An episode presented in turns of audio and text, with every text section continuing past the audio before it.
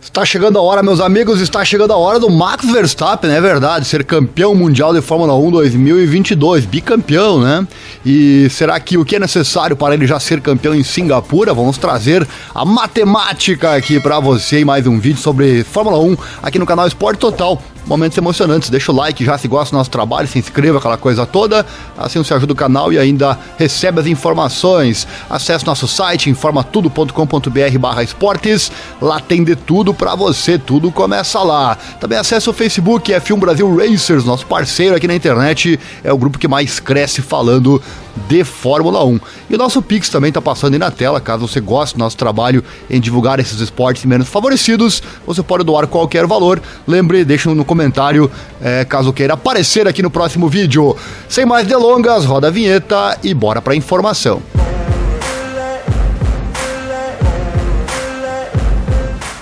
É, Max Verstappen terá sua primeira oportunidade de conquistar o Campeonato Mundial de Fórmula 1 2022 no Grande Prêmio de Singapura, a próxima etapa, enquanto espera estender sua corrida vitoriosa e acabar matematicamente com as chances do Charles Leclerc.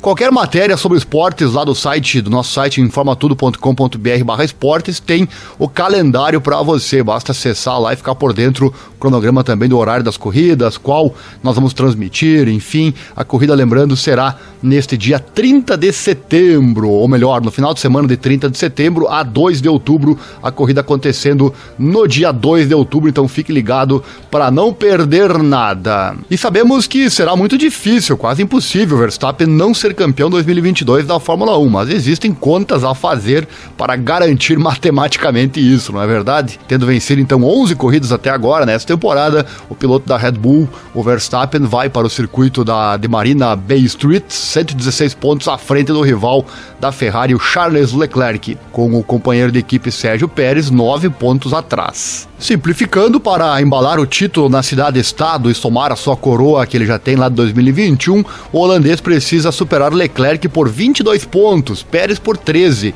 e George Russell da Mercedes com 6 pontos sob o sistema de pontuação atual da Fórmula 1, que dá 25 pontos para o primeiro, 18 para o segundo, 15 para o terceiro, 12 para o quarto, 10, 8, 6, 4, 2 e 1, respectivamente, e um ponto bônus para a volta mais rápida. Isso significa que há várias permutações a considerar para a rodada de Singapura embora com uma vitória de Verstappen, contando com problemas para o concorrente mais próximo, o Charles Leclerc. A classificação do campeonato também está no nosso site, vou deixar o link aqui na descrição para você. Em caso de mais uma vitória do Verstappen, o título seguiria em seu caminho se Leclerc terminasse em nono ou menos, enquanto Pérez precisa ser o quarto ou menos sem a volta mais rápida, ou quinto ou menos com a volta mais rápida. Neste cenário, Verstappen teria uma vantagem inatacável de 139 pontos sobre Leclerc rumo ao Grande Prêmio do Japão, com um máximo de 138 pontos em oferta nas últimas cinco corridas, com 25 para a vitória, uma para a volta mais rápida e 8 pontos para a vitória da sprint que terá lá Interlagos, com o Pérez superado por 14 ou os necessários 13 pontos. Calma, calma, vou trazer uma tabelinha daqui a pouco para você para ficar mais fácil. O próximo conjunto de números é baseado em Verstappen vencendo a corrida e definindo a volta mais rápida, o que significa que Leclerc perderia se terminasse em oitavo ou menos, diferença de 22 pontos, com Pérez em quarto ou menor diferença de 14 pontos. Se Verstappen não conseguir vencer e conseguir os pontos citados conquistados ao longo da competição, a corrida pelo título seguirá para Suzuka, com outro conjunto de permutações entrando em jogo. Mas daí é assunto para outro vídeo. Bom, então Verstappen ficará com o título, será campeão em Singapura, que é a próxima etapa C.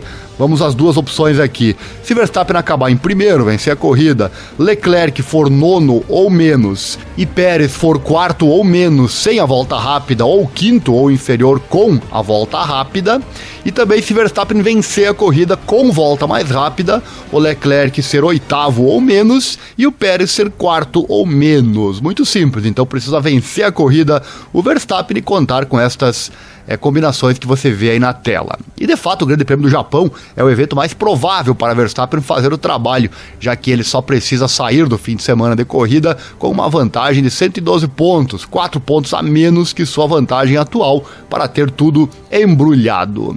Isso significa que ele pode até perder pontos para Leclerc, Pérez e Russell em diferentes graus nas próximas duas corridas e voar para longe de Suzuka com o título garantido, desde que ele esteja segurando esse número mágico. Em termos de campeonato de construtores, não há como a Red Bull sair de Singapura com a margem necessária sobre a Ferrari. Em vez disso, sua primeira oportunidade poderia vir no Japão. Atualmente a Red Bull está a 139 pontos da escuderia na classificação e precisaria estar 191 à frente depois de Suzuka, com 88 pontos de vantagem nos próximos dois grandes prêmios. Então tá aí as opções para Verstappen ser campeão é, já em Singapura. Não há dúvidas, é muito. Olha, completamente improvável ele não ser campeão neste ano, só se uma tragédia muito grande acontecer com ele e a Red Bull. Ele vai sim ser campeão. E pode acontecer já na próxima etapa em Singapura. Tá aí então você pegou as opções para isto acontecer, mas ele precisa vencer a prova, isto é, pré-requisito.